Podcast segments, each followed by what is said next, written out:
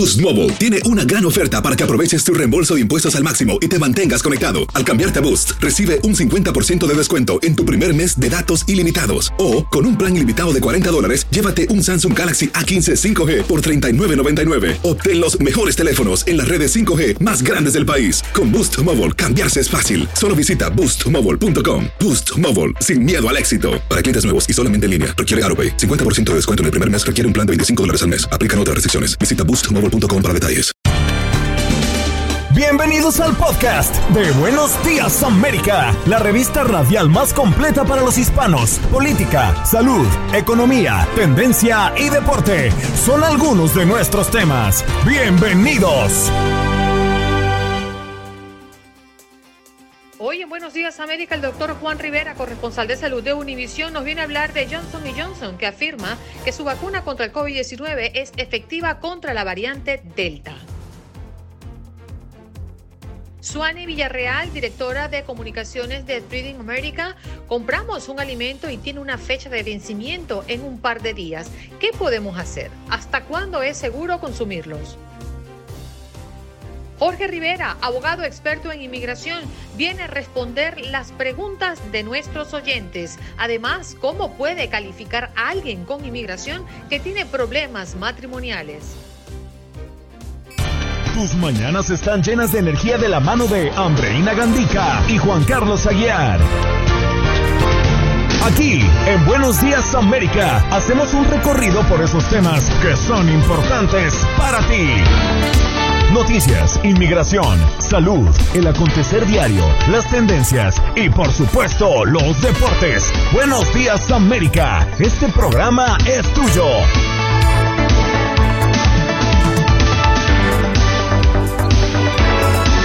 Hello, días América de costa a costa. ¿Cómo están? ¿Cómo me los tratan? Bienvenidos para las personas que se están incorporando a nuestra transmisión. Siéntanse a gusto. Nosotros decimos que es miércoles de inmigración porque usted tiene la oportunidad a las 9 de la mañana interactuar directamente con un abogado experto en inmigración y hacer su pregunta. Así que no lo olvide, mantenga su pregunta allí con referencia a inmigración y un poco más adelante vamos a tener a Jorge Rivera con nosotros. Muy buenos días, parcero. ¿Cómo está? ¿Pudo dormir mm, tranquilo como un bebé? Mi querida Andreina Gandica, tenga usted muy buenos días. Dormí tranquilo, dormí como un bebé, con un poco de nostalgia por el triunfo que se nos fue de las manos, como cuando la arena se le escapa a usted en la playa, se le escurre entre los dedos, pero no, creo que jugamos un maravilloso partido. Yo tenía todas mis esperanzas centradas en la selección Colombia, en pasar a la final y enfrentarse a Brasil. Sin embargo, no se alcanzó en esta oportunidad, pero le repito, creo que fue un buen partido me queda el sinsabor de por qué no jugamos así desde el primer día, desde, la, desde el primer enfrentamiento que tuvimos. Yo creo que... Estoy de acuerdo. Otro hubiera sido el cantar. La selección Colombia de anoche fue totalmente diferente a la selección Colombia de hace un par de semanas. Sí, señor, definitivo. Eh, fue el mejor partido de Colombia en esta Copa América y lamentablemente pues no hay mañana en estas instancias. Eh, hablando de semifinales, se fueron a penales y ya usted sabe que la suerte corre mucho por este esta definición. Tu salud no solo es tu prioridad, sino también la nuestra. Sino también la nuestra. Buenos días América, con, los, expertos. De inmediato, como todos los miércoles, recibimos al doctor Juan, corresponsal de salud de Univisión. ¿Cómo está, doctor? Muy buenos días. Hola, ¿cómo estás, Andreina? Buenos días. Buenos días, doctor. Por acá tenemos una gran eh, interrogante y con esto queremos arrancar porque por una parte Johnson Johnson afirma que su vacuna contra el COVID-19 es efectiva contra la variante Delta, pero según el Ministerio de Salud de Israel dice que la efectividad de al menos la vacuna Pfizer es mucho menos que lo que se había dicho inicialmente, llevándola hasta un 64%. ¿Cómo podemos nosotros digerir esta información, doctor? Eh, Andreina, es bastante eh, claro y es importante que entiendan de dónde viene eh, la información y la data. Cuando Johnson Johnson dice que la vacuna eh, neutraliza al, al virus, a esta variante Delta, lo que hicieron fueron dos estudios. En, en el primer estudio, eh, básicamente agarraron el plasma de ocho personas vacunadas, lo llevaron al laboratorio, lo pusieron, eh, imagínense que lo ponen a, a competir con el virus, ¿verdad? Y ven cómo neutraliza los anticuerpos al virus. Luego hicieron lo mismo con 20 participantes y también pudieron ver cómo esos, cómo esos anticuerpos de esas 20 personas que habían sido vacunadas logran en el laboratorio, o sea, le extraes el plasma, ahí hay anticuerpos, le introduces el virus, es un experimento en el laboratorio y ves cómo los anticuerpos neutralizan el virus. Eso es la información que nos está dando Johnson Johnson. La información de Israel es mucho más avanzada, Andreina, desde el punto de vista de que nos están dando eh, información y data de la vida real. En otras palabras, lo que quiere decir es que la población de Israel, que sabemos que es una de, de, las poblaciones más vacunadas, eh, sabíamos que eh, la, la, vacuna de Pfizer, la vacuna de Moderna, protegía un 94-95%. Ellos lo que han visto es que eh, ahora con la variante Delta, que es la variante más predominante en el país, esa protección ha disminuido a un 60 y algo por ciento. Ojo, eh, lo que ha disminuido un 60 y algo por ciento es básicamente la probabilidad de que te enfermes con enfermedad leve o que des positivo aun cuando estás asintomático. Todavía la protección en contra de enfermedad severa, hospitalización y muerte sigue siendo muy alta. Doctor Juan, tenga usted muy buenos días. Sabe que eh, leyendo alrededor de esta información me termina preocupando el hecho de que desde la propia dirección de los Centros de Control y Prevención de Enfermedades se hace el anuncio de que actualmente los casos eh, de coronavirus de la variante Delta representan más o menos el 25% de los nuevos contagios en todo Estados Unidos. Esta variante Delta podría ponernos eh, en una amenaza quizás de un nuevo cierre en caso de continuar este, esta expansión. Se ha dicho y se ha confirmado que es quizás la más contagiosa.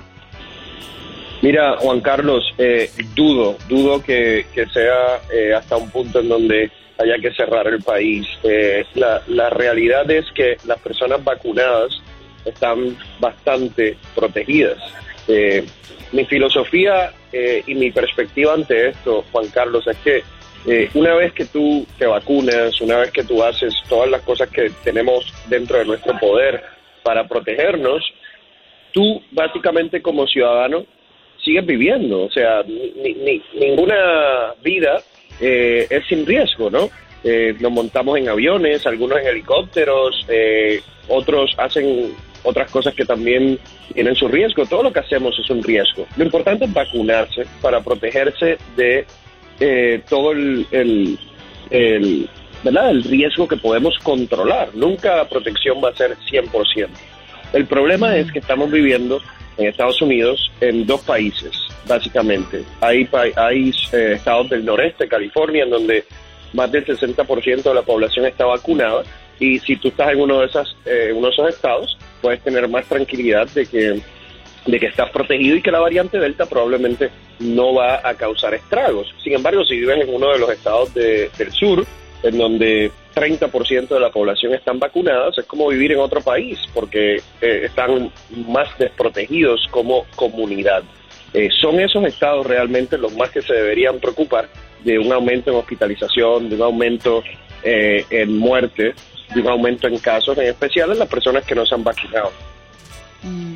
Doctor, y después de Delta vienen eh, cepas de las que están hablando, por ejemplo, en Malasia, como la Lambda, y después de Lambda llegará otra. Yo sé que usted lo ha explicado acá, pero yo creo que es importante reiterar cómo es que surgen estas nuevas cepas. Andreina, sabemos, sabemos que las cepas van eh, las variantes van a seguir eh, surgiendo, es la naturaleza de cualquier tipo de virus, es la naturaleza de virus de influenza, la naturaleza de, cualquier tipo de virus.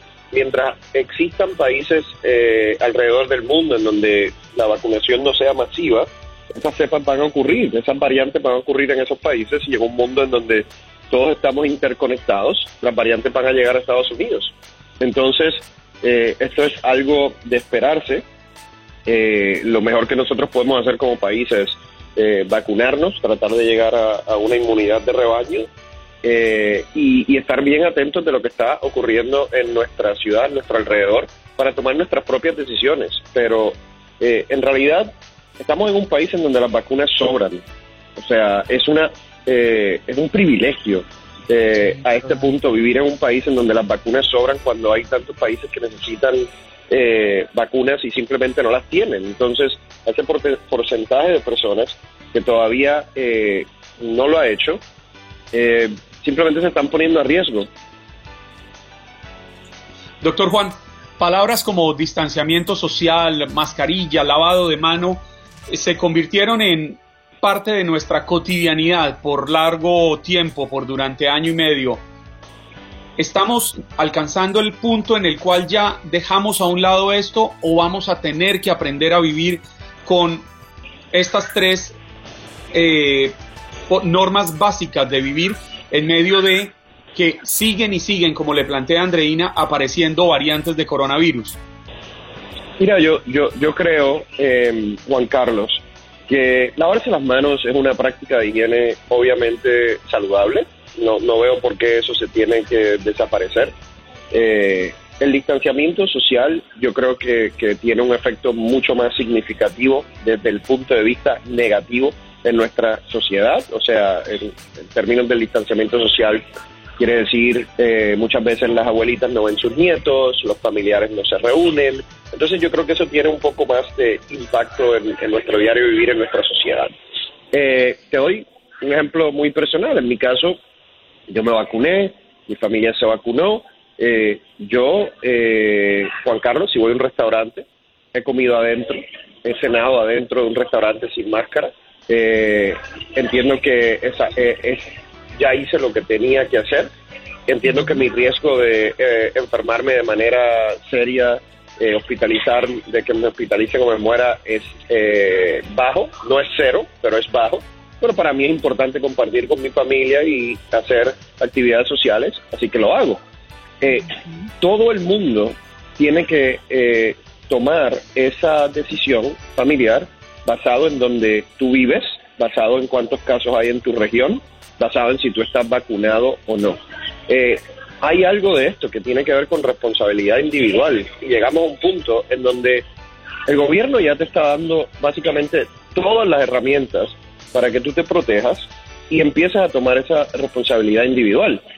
Si tú no te quieres vacunar, eh, yo creo que a este punto ya es un riesgo que esa persona eh, ha decidido tomarse, ¿no? Porque más información no puede haber, más recursos no pueden haber. En la mayoría de los estados puedes entrar el mismo día y vacunarte en cualquier lugar, en una farmacia. Entonces, eh, a este punto yo creo que eh, las personas responsables van a seguir viviendo una vida responsable, van a hacer todo por no solo cuidarse ellos mismos, su familia, la comunidad, y las personas que básicamente han decidido no hacerlo, eh, no solo se están poniendo a riesgo ellas, sino que están poniendo a riesgo eh, desde el punto de salud pública a su comunidad. Y además la dinámica de vacunación en este país ha sido tan generosa que ha permitido que otras personas vengan a vacunarse aun y cuando no viven, no residen en este país. Doctor Juan, un abrazo. Eh, lo esperamos el próximo miércoles, Dios mediante. Cuídense mucho. Y Juan Carlos, lo siento mucho por Colombia. Toma, chando tu banana. Juan. fue, un, juegazo. Fue un juegazo verdaderamente, fue un juegazo. Doctor Juan Rivera, allí lo teníamos como todos los miércoles. Buenos días América. Buenos días América. Tu opinión importa. Nuestras redes sociales, Facebook, Buenos Días AM. Tu opinión importa. Instagram, Buenos Días América AM. Buenos Días América AM. Tu opinión importa. Buenos días, América de Costa a Costa. Enlazamos rápidamente con nuestra próxima invitada y tiene que ver con un tema que a mí me parece sumamente interesante. Porque, ¿cuántas veces nos pasa que compramos un alimento? Lo metemos en la nevera o en la despensa. Se nos olvida que está allí. Cuando vamos por él, vemos que la fecha pasó, su fecha de vencimiento. O sea, caducó. Pero yo particularmente abro el producto, al menos que tenga mucho tiempo de vencido. Pero eso está bien, comernos un alimento vencido puede hacernos daño. ¿Qué alcance puede tener esto? Suani Villarreal, directora de comunicaciones de Freedom America, está con nosotros. Suani, gracias por estar con nosotros acá en el show. Hola, buenos días y gracias por la invitación. ¿Hago bien o hago mal? No, no, haces bien. La verdad es que como personas tenemos que usar nuestro sentido común. Todo depende si huele feo, perdido o sabe feo, pues no te lo comes, pero no hay ningún problema comer comida después de esa fecha. La verdad que es que en los Estados Unidos no hay ningún, no se utiliza ningún sistema fijo o universalmente aceptado para asignar fechas de caducidad a los alimentos. Entonces hay fechas de venta, fechas de consumo preferente, fechas de consumo. Todos quieren decir diferentes cosas, son indicaciones de calidad o de venta, pero no quiere decir que la comida pasando una fecha ya está eh, perdida o, está contaminada. Suani, ¿pudiéramos diferenciar eh, entre los alimentos que vienen con fecha de vencimiento, fecha de caducidad, los que vencen más rápido que otros? Me explico quizás los enlatados pudieran durar mucho más tiempo que un paquete de jamón, que un paquete de salchichas, que traen una fecha de vencimiento que está ya eh, próxima. Cuando uno los compra no tienen más de dos, tres meses. Los oh. otros tienen dos, tres años. Claro. ¿Qué hace la diferencia? Sí, definitivamente. Sí, hay, hay productos no perecederos, hay productos eh, eh, comestibles que, que sí necesitan que tener refrigeración. Eh, y mantener en la propia eh, temperatura. Leche, por ejemplo, es un producto que puede, te lo puedes comer o puede durar una semana después de la fecha que tiene la botella. Huevos pueden durar tres a cinco semanas. Yo sé que yo he comido huevos pasando esa fecha en el cartón. Eh, pero sí, unos enlatados como frijoles y sopas hasta cinco años después. Y igual como dije antes, simplemente tenemos que usar nuestro sentido común y cuando abres eh, el paquete, la lata, el cartón, si huele feo, si sabe feo, ¿sabes qué? Eso sí, ya, tíralo y, compra otro producto, usa algo diferente. Pero si no huele mal, todavía está perfectamente bien y saludable usarlo. ¿Quiere decir, Suani, que la primera señal debe ser el olfato? Sí, definitivamente. Y la única cosa que quiero decir que es la única excepción de, regulación es fórmula para bebés, porque obviamente los bebés no te pueden decir o no saben si algo sabe bien o normal o no. Pero los demás, como adultos, sí nosotros podemos hacer esa prueba usado, usando nuestro sentido común.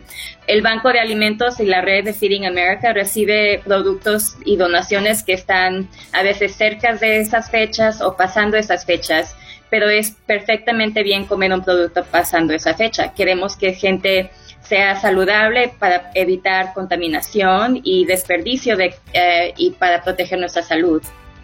Es que Suani, usted habla de ese sentido común y creo que es lo más básico que podemos, a lo que podemos apelar. Finalmente, los seres humanos antiguamente no sembrábamos ni cosechábamos, simplemente recogíamos lo que encontrábamos tirado al lado de los árboles. ¿Y qué es lo primero que se hacía?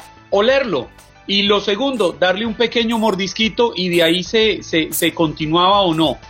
Cuando ustedes reciben, eh, Suani, estos productos cerca a la, a la fecha de vencimiento, ¿cómo hacen al momento de entregarlos? Entendiendo que Feeding America es quizás el banco de alimentos más grande que hay en Estados Unidos, ¿cómo hacen al momento de almacenarlos, clasificarlos y posteriormente entregarlos? ¿Le dicen a las personas cuánto les queda para consumirlo? Simplemente, primero para nosotros en Feeding America, eh, la seguridad alimenticia es, sumamente importante. Entonces, cuando nosotros recibimos una donación, queremos saber que ese producto ha estado mantenido en la temperatura adecuada. Entonces, si es como leche, huevos o algo así, que viene en un, camión eh, refrigerado, eh, y nosotros lo ponemos en refrigeración y lo mantenemos en esa temperatura. Cuando distribuimos la comida que sea eh, em, comestible, que sea no perecedera, le decimos a la, gente que está recibiendo esta donación que por favor, si tienen, si tienen dudas, si tienen eh, preguntas, usen ese sentido común, pero por lo más, por lo más eh, tenemos voluntarios que están inspectando la comida y si algo está, si una donación nos llega y ya está pasado y ya no, no, no está bueno para distribuir, obviamente lo vamos a tirar, no lo vamos a distribuir a alguien que, que necesita ayuda. Fíjate, Suani, a mí me llama mucho la atención ciertos alimentos, porque por ejemplo, la leche dice que se vence el 5 de abril y tú la destapas el 5 de abril en la noche o el 6 de abril en la mañana y ya te huele feo pero te tomaste en el almuerzo un vaso de leche y estaba perfecto. Entonces, a mí me llama mucho la atención ese tipo de, alimentos, pero por ejemplo, basándonos también en, la leche, los yogur duran mucho después de su fecha de vencimiento. Y también pasa un fenómeno que no sé si nos puedas explicar. Hay algunos supermercados que te, tiene, fecha de vencimiento el producto porque viene impreso por el fabricante. Pero además de eso le ponen una etiqueta de una fecha de vencimiento mucho antes de la fecha de vencimiento que indica el, el producto impreso. ¿Por qué hacen eso? hay unas fechas que ponen que dicen sell by o fechas de venta y eso solamente indica la calidad eh, del producto o el, el la, compañía que produció ese elemento dice, pone una fecha de Best Buy, que quiere decir que es la mejor calidad, la mejor frescura de ese, de ese producto será para esta fecha. Pero no quiere decir que después de esa fecha no se puede consumir y te, va, te, vas a enfermar, ¿verdad? El caso de los panes, de los panes cuando tienen hongos que quizás no te das cuenta porque el pan es oscuro y lo dejaste en un lugar donde agarró humedad y bueno, eso pues generó que, que, que, que, le produjera hongo. Si uno come ese hongo porque no lo está viendo, ¿eso tiene algún efecto que podría provocarnos? Pues se puede enfermar. Dios sabe que yo me he comido pan en una tortilla que después le doy vuelta y ahí tenía el, hongo y no sabía. Eso me ha pasado a mí, pero, o sea, tienes que consumir un eh, demasiado para que te enfermes. Pero si, si ves antes de comer, si lo ves que tiene hongos, tíralo. Eh, eh, es mejor, es lo más seguro que puedes hacer. Mejor tíralo y, y comes otra cosa. Suani, los seres humanos nos dejamos llevar mucho por lo que vemos, por el aspecto visual. Y resulta que muchas latas que contienen alimentos, de estas que llegan a nuestras casas, pues también la fecha de vencimiento viene influenciada más que por el interior, por el exterior, por cuánto tardaría esa etiqueta en perder el color natural, en, perder el brillo que hace que sea llamativa para los ojos. ¿Es, ¿Es lógico que hagan esto? Pues eh, es lógico, es, es nuestra eh, naturaleza, nuestro instinto de, de, seguir eso, pero la verdad si la lata no está, no físicamente no tiene daño, si no está hinchada o inflada o tiene eh, algo que, que, indica que está dañado, está perfectamente bien, aunque la etiqueta o la fecha está, está vencida abriendo la lata, lo que ves adentro, si está perfectamente bien, si huele bien, entonces sí, está, está eh, seguro para, consumir. Mm.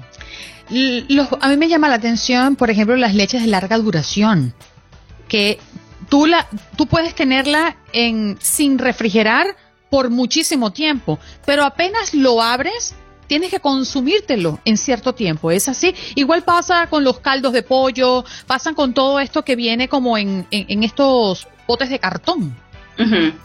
Sí, y la verdad es que todo, todo tiene que ver con cómo mantienes, cómo manipulas la, seguridad de los alimentos. Entonces tenemos que, cuando llegamos de la tienda, del supermercado, eh, limpiar las manos, limpiar los utensilios, eh, las superficies, con frecuencia, separar y evitar contaminación cruzada, como los las verduras, los vegetales, usa unos platos, unas tablas, las carnes, las, eh, el pollo en diferentes tablas para no eh, contaminar.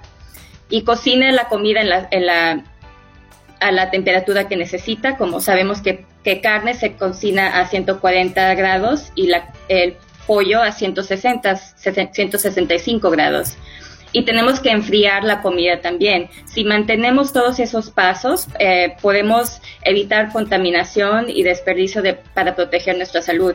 Ese es un problema muy importante porque sabemos que nuestros presupuestos son muy limitados a veces y nos, nos da coraje tener que tirar comida. Pero si protegemos la comida, si la mantenemos a su temperatura, ojalá podemos evitar eso. Fanny, no quisiera dejarla ir sin hacerle una pregunta, porque a comienzo de esta pandemia yo hice un trabajo con Feeding America aquí en el sur de la Florida y nos contaban una situación alarmante de cómo eh, realmente estábamos bajo la amenaza de una hambruna por cuenta del coronavirus. ¿Hemos logrado superar ya esos, esos límites tan altos que tuvimos? ¿Cómo está la situación de los bancos de alimentos en el país para atender la necesidad de quienes no tienen? Pues gracias por la pregunta y sí puedo decir que ahorita estamos en una diferente posición que hace un año, hace 12 meses. Eh, definitivamente sí vemos a más gente que está batallando, que necesita ayuda, pero no tanto como eh, en abril y mayo y junio del año pasado. El, el año 2020 fue un año muy difícil para mucha gente, pero creo que la respuesta de los bancos de alimentos y el gobierno federal también eh, juntos pudimos ayudar a mucha gente que quizás iba a batallar más. Eh, seguimos, estamos mejor ahora en esta situación. Eh, hay menos desempleo, gente, negocios están abriendo y hay mucha ayuda del gobierno federal también. Pero bancos siguen viendo más, más gente que necesita ayuda, pero ya no tanto al nivel como el año pasado. Mm.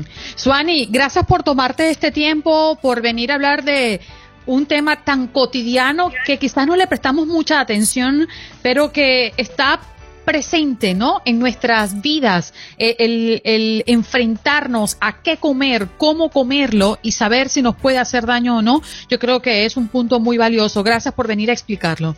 No, muchas gracias por la invitación. Bien, allí escuchaban a Suani Villarreal, directora de comunicaciones de Feeding America, hablando de los alimentos vencidos, sus fechas, qué debemos tomar en cuenta y hasta cuándo es seguro consumirlos. Información de último minuto. De último minuto. La prensa dominicana está afirmando que la primera dama de Haití, Martínez Moise, falleció hace unos minutos producto de las heridas recibidas durante el asesinato del presidente Moise en su residencia en Puerto Príncipe. El deceso de Martínez se produjo en el Hospital General de Puerto Príncipe. Ella sufrió heridas graves en el atentado. Fue llevada al centro asistencial donde los médicos hicieron todo lo posible por salvarle la vida. Debemos mencionar que desde bastante eh, desde muy temprano hemos estado dándole seguimiento a esta información de último minuto. Eh, asesinaron al presidente de Haití, Jovenel Moise, y Haití cierra su aeropuerto tras el asesinato del presidente.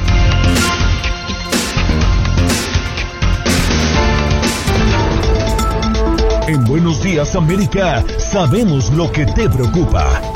Por eso es que de la mano de los expertos te guiamos y respondemos tus preguntas de inmigración. Jorge Rivera, abogado experto en inmigración, ya está con nosotros en Buenos Días América. Le quedó guapo el peinado. Abogado, no se preocupe. Gracias, gracias. Yo estoy tratando de lucir lo más eh, moderno posible, claro, imagínate. Está muy, está muy guapo, porque no puedo decir otra cosa, no vaya a ser que después... ¿Qué les parece? ¿Profesional? ¿Loco como abogado? ¿Joven? No, luce como un modelo. ¿Cómo está, Jorge? Bien, tengo que hacerle las competencias a ustedes, imagínense. No, pero no, no, no. no. Me tengo que poner a la par. En materia de elegancia, Jorge, yo hace mucho rato me rendí y le entregué a usted el trofeo. Dije, por encima de Jorge Rivera no hay.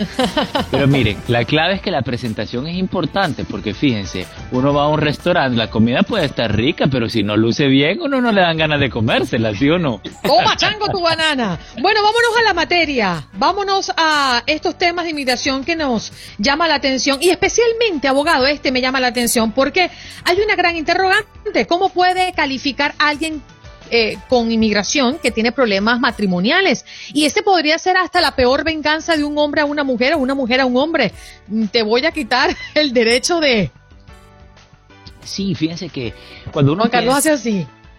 Porque los problemas matrimoniales muchas veces nosotros los vemos como un problema, no como una solución. Pero fíjense, cuando pensamos en la violencia doméstica, pensamos en los golpes, la sangre, los moretones, eh, el hospital, el abuso físico, pero no le damos tanta importancia al abuso emocional y inmigración le da el mismo peso.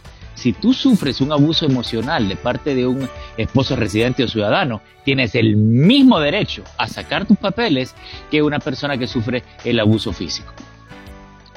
Jorge, pero qué tan importante es las pruebas al momento de querer sustentar un caso, porque efectivamente el abuso físico deja unas marcas en el cuerpo que son fundamentales y, permiten determinar que esa violencia se está registrando al interior del hogar y puede ayudarle a la, a la víctima a solucionar sus problemas migratorios. Pero cuando hay el abuso emocional, la demostración ya es diferente. ¿Cómo, ¿cómo demostrarlo? La clave del éxito con estos casos no es solo las declaraciones juradas de amistades o familiares que sepan de lo que tú estás sufriendo, sino algo médico. ¿Y qué es lo médico que podemos proporcionar por el abuso emocional? Una evaluación psicológica o psiquiátrica en la cual, bueno, documenta lo que ha sufrido la persona. Mira, eh, te amenazó, te, gritó, te humilló. Saben que la infidelidad es una, eh, un abuso emocional porque es una humillación, una indignación que hacen las personas. Y, que te da ataques de pánico, no puedes dormir, tienes que tomar calmantes, eh, pérdida de sueño, muchas cosas que las personas sufren y si podemos documentar eso de, una de un punto de vista médico con la evaluación de un psicólogo, por ejemplo, un psiquiatra, esa generalmente la mayoría de estos casos, aunque ustedes no me lo crean, si se preparan bien, se pueden ganar. Abogado, este caso, este terreno, una persona llega a este país por una visa o, por una visa de y residencia, mejor dicho, por una residencia. Y esa residencia involucra a su cónyuge, porque le permite tener también residencia. ¿Qué ocurre si esta persona que es mm, la base de esa residencia, ya no quiere estar más con esta persona. ¿Esta persona pierde su derecho de residencia o no? Bueno, aquí hay un par de puntos. Eh, número uno, ¿le dieron la residencia permanente o la residencia condicional? Porque si tú llevas menos de dos años casado cuando te aprueban la residencia, te dan la residencia condicional y hay que remover las condiciones dos años después. Permanente. Sí, para que te la den permanente. No importa que se separen siempre y cuando se pueda demostrar con evidencias, por ejemplo, fotos, si tomaron viajes, si tenían cuenta bancaria juntos, eh, cuenta chequera juntos, tarjetas de crédito, seguro juntos. La idea son las evidencias que el matrimonio fue verdadero o que hubo abuso emocional. Entonces, por eso es que el abuso es un punto bien importante. Y fíjense, yo hace años cuando las personas se separaban y tenían problemas matrimoniales, como que les decíamos, mira, es que ya no se puede hacer mucho porque se separaron. Pero ahora asumimos que si hay una separación familiar, hubieron pleitos, gritos, amenazas, chantajes, porque la gente no se separa sino más. Y eso nos sirve para ganar los casos como es el que tú nos mencionas, Andreina, o los casos de la gente que está aplicando por residencia por primera vez. Bien, vámonos a las líneas. Eh, una, última pregunta antes de irnos a las líneas. ¿El camino que le queda a estas personas es la visa U o hay otras opciones en la amplia gama de, visas y permisos que tiene Estados Unidos? Mira, la visa U demora cinco años, es una de las más demoradas y es buenísima, pero tarda mucho. Entonces, si podemos irnos por el lado de VAWA, que ocupa una, aplicación que se llama la I-360, eh, eh, por violencia doméstica tradicional, pero ahí tienes que estar casado con la residente o la ciudadana. Si estás casado con residente o ciudadana, ese es el camino. Si no estás casado, o sea, es tu novio que abusa de ti o tu esposo está indocumentado, nos vamos por la visa U. Así que hay dos caminos. La visa U es al más no haber, la VAWA es la más rápida. Vámonos con Sergio, que está allí en la línea, que ha llamado al 1833-867-2346. Sergio, tu pregunta. Ah, buenos días, sí, mi nombre es Sergio, acá de Santana, California. Adelante, ah, gracias por llamar. Yo estoy, bueno, yo fui víctima, estoy aplicando yo por la visa U desde el 2000, junio 2017. Mi pregunta es, lo que salió ahorita, uh, me conviene aplicar para lo que mi abogado me, habló para decirme ah, que son 410 del permiso más 500 de sus honorarios. Pero me dice que si quiero yo aplicar, que, tal vez sea más rápido o esperar ya mi respuesta de la visa que dice que puede ser dentro de un año. Entonces, esa es mi pregunta, abogado. Esos son los honorarios que, se, que, se, que deberían cobrar. El dinero no es el problema, pero debe, a veces puede ser tanto chantaje por ahí. Ah, o, me, o, me espero. Que es, uh, sí, mira, la recomendación es que apliques por el permiso de trabajo aplica. ¿Por qué? Porque cuando tú aplicas para el permiso de trabajo, obligas a inmigración que tome una decisión sobre ese permiso lo más pronto posible. O sea, no lo dejas a coincidencia, que bueno, tal vez sí, tal vez no, se pueden demorar eh, hasta que tú te aprueben la visa U. Si tú quieres ese permiso de trabajo lo más rápido posible, págale a inmigración, porque los, los pones a inmigración en una posición que te tienen que dar un sí o un no lo más pronto posible. Así que, por favor, aplica, mi hermano. Eso es un cambio bien importante que hay que aprovechar. El tiempo es tan importante y vale mucho dinero también. Andrea, adelante con tu pregunta. Gracias, um, muchas gracias, buenos días. Una pregunta, mi hermano hace muchos años salió para el país de nosotros con un sello que aparentemente era la residencia, pudo tener Social Security, pero cuando regresó inmigración lo agarró y le dijo que no era, pues que no era bueno, entonces lo puso en vueltas, él se fue voluntariamente como deportado, después eh, regresó y ahorita quiere arreglar. ¿Qué posibilidades hay de que él pueda tener residencia? Un, un abogado le dijo que no porque volvió a reentrar. Abogado, sí le agradezco. Ok, un par de cositas. Eh, número uno, necesitaría un, probablemente un perdón por el fraude, ¿no? Si él presentó un sello de la residencia fraudulento, va a necesitar el, perdón y ese perdón por el fraude solo te lo pueden dar los padres o los esposos, ¿ok? Ese es de entrada. Y número dos, pidamos el récord de la frontera, o que la patrulla fronteriza para ver si realmente le dieron una salida voluntaria, porque si fue salida voluntaria no tiene castigo de deportación y por ese lado sí, estaría presentó, Él se presentó a la embajada de nosotros allá. Él se presentó a la embajada para probar de que había ido voluntariamente, pero el abogado le dijo que al regresar, porque había tenido un parol, entonces quebró esa ley a volver a reentrar, si hubiera sido mejor no haberse ido. Sí, pero hay un detalle. El reingreso después de la deportación trae un, un castigo imperdonable por 10 años pero el reingreso después de la salida voluntaria no, es, no trae un castigo imperdonable. Así que por ese lado estamos bien, por el lado que estamos ah, mal es por el lado del, fraude, que tiene que tener sus padres o esposa residente o ciudadana para pedir ese perdón, a menos que califique. él tiene, si él tiene el hijo, que ya el hijo ya es, nacido aquí, todo eso, y, y, lo puede pedir, pero pues el abogado que, que le dijo no no no, le dio posibilidades. Y pues yo como hermana le quiero lo quisiera pedir pero dice que tiene que que no hay posibilidad si se pone ante un juez. Queríamos saber eso.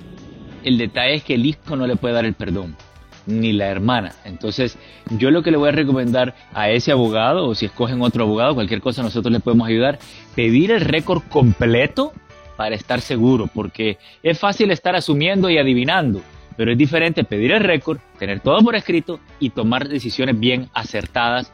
Eh, pidamos ese récord y entonces hacemos una evaluación completa para ver si califica, pero no puede pedir el perdón en base al hijo o hermana por el fraude, ¿ok? El tiempo se nos va agotando. Mary, rapidito tu pregunta para que tenga oportunidad el abogado de respondértela. Buenos días a todos y, bendiciones. abogado, este es un caso que le pasó a, a mi hermano. Él se casó con una Filipinas hasta por la iglesia y todo. Después que, le, que de, de los cinco años, ella le hizo un, un caso de, de, de, violencia. Fuimos a la corte, a la corte le, le dijo a él que sí podía volver para, para, para, la casa. Y yo sé que está habiendo mucho, mucho fraude con muchas mujeres y muchos hombres que se casan solo para, para la residencia y después le hacen caso de violencia al hombre. lamentablemente, lamentablemente el tiempo no va a alcanzar para responderte. No nos ha planteado completamente tu pregunta. Vamos a hacer una pausa. Intentaremos tener al abogado para que pueda responderte. Seguimos con el abogado Jorge Rivera, experto en inmigración, porque quedamos en deuda con una de nuestras oyentes. Mary, adelante, por favor, plantea tu pregunta lo más pronto posible. Ah, abogado, ¿usted, usted oyó eh, eh, el, el- el comentario que hice? Eh, sí, lo escuché, me habló de la violencia doméstica y que esta eh, esposa inmigrante le puso un caso de violencia doméstica contra su hijo, ¿correcto? Ah, contra mi hermano, pero eh, este, Contra- pero fue después de los cinco años que ella consiguió la, la residencia. Este, mi hermano nunca ha sido violento y y yo Su quiero saber. es- Su pregunta cuál es, que él puede que pudiera perder la residencia por el caso de violencia doméstica. No, no, no. Si uno puede hacer algo de quitarle la residencia a ella. Eh, bueno, mira, en teoría se pudiera, eh, pero si ella tiene un caso de violencia doméstica y, y su hermano fue culpable, eso es poco probable. no, no lo han declarado, no, no, no, no lo han declarado culpable. Todavía tiene que, que ir eh, como, como el, como la, el, el COVID-19 paró. Entonces, la última vez que fue, le dijeron que sí, que ahí se podía mu- mudar, mudar, mudar con en su cosa y que si dentro de un año no tenía ningún, ninguna, ni- ningún problema, Mire, este, se lo voy a entonces, simplificar. Mire, lo que usted tiene que hacer es contratar un abogado que prepare un escrito legal con todas las evidencias por las cuales ustedes piensan que deberían de quitarle la residencia a esta persona y enviársela a inmigración. Algo bien, un paquete, bien completo con pruebas, argumentos, declaraciones juradas, todo lo que usted quiera. Yo como abogado no lo hago porque no me dedico a quitarle la residencia a nadie, pero estoy seguro que va a encontrar muchos abogados que quizás lo puedan hacer y así ya lo pone en las manos de inmigración y todo lo pone por escrito, documentado y se lo deja en las manos de Dios que, que inmigración haga lo que ellos más eh, los convenza a ellos en base a las evidencias, ¿ok? Abogado, estamos especialmente agradecidos por su participación el día de hoy. Le hemos robado unos minutitos más, pero bueno, creo que la deuda estaba pendiente con Mary. ¿Dónde podemos encontrarlo? ¿Cómo podemos ubicarlo? Sí, mira, pueden llamar al 888-578-2276. Eh, ahí estamos para ayudarles, 888-578-2276. Y los queremos mucho, los extrañaba. y nosotros también, abogado, no se crea. Claro, ya quiero estar en un estudio con ustedes en persona. ¿Cuándo se nos va a dar eso? Pronto, pronto. pronto, pronto, Yo sigo desde la casa, Jorge. Bueno, nos reunimos en casa algún día, hombre. Estamos pendientes con la boda, ¿no? Claro, claro. Yo ahorita mismo les mando la invitación. Se las había mandado, pero se las voy a mandar otra vez. Ay, a mí ¿Se como que no me llegó. Claro, yo voy a Brasil. Por supuesto. Bueno, en este instante se los mando y quiero que me Perfecto. confirmen que la recibieron, porque yo la... Perfecto. Allí le confirmaré. Gracias, abogado. Un abrazo para usted. Espero que tenga un lindo día. Gracias por acompañarnos en nuestro podcast. Buenos días América. Y recuerda que también puedes seguirnos en nuestras redes sociales. Buenos días AM. Boost Mobile tiene una gran oferta para que aproveches tu reembolso de impuestos al máximo y te mantengas conectado. Al cambiarte a Boost, recibe un 50% de descuento en tu primer mes de datos ilimitados. O, con un plan ilimitado de 40 dólares, llévate un Samsung Galaxy A15 5G por $39.99. Obtén los mejores teléfonos en las redes 5G más grandes del país. Con Boost Mobile, cambiarse es fácil. Solo visita boostmobile.com. Boost Mobile, sin miedo al éxito. Para clientes nuevos y solamente en línea, requiere AroPay. 50% de descuento en el primer mes requiere un plan de 25 dólares al mes. Aplican otras restricciones. Visita boostmobile.com para detalles.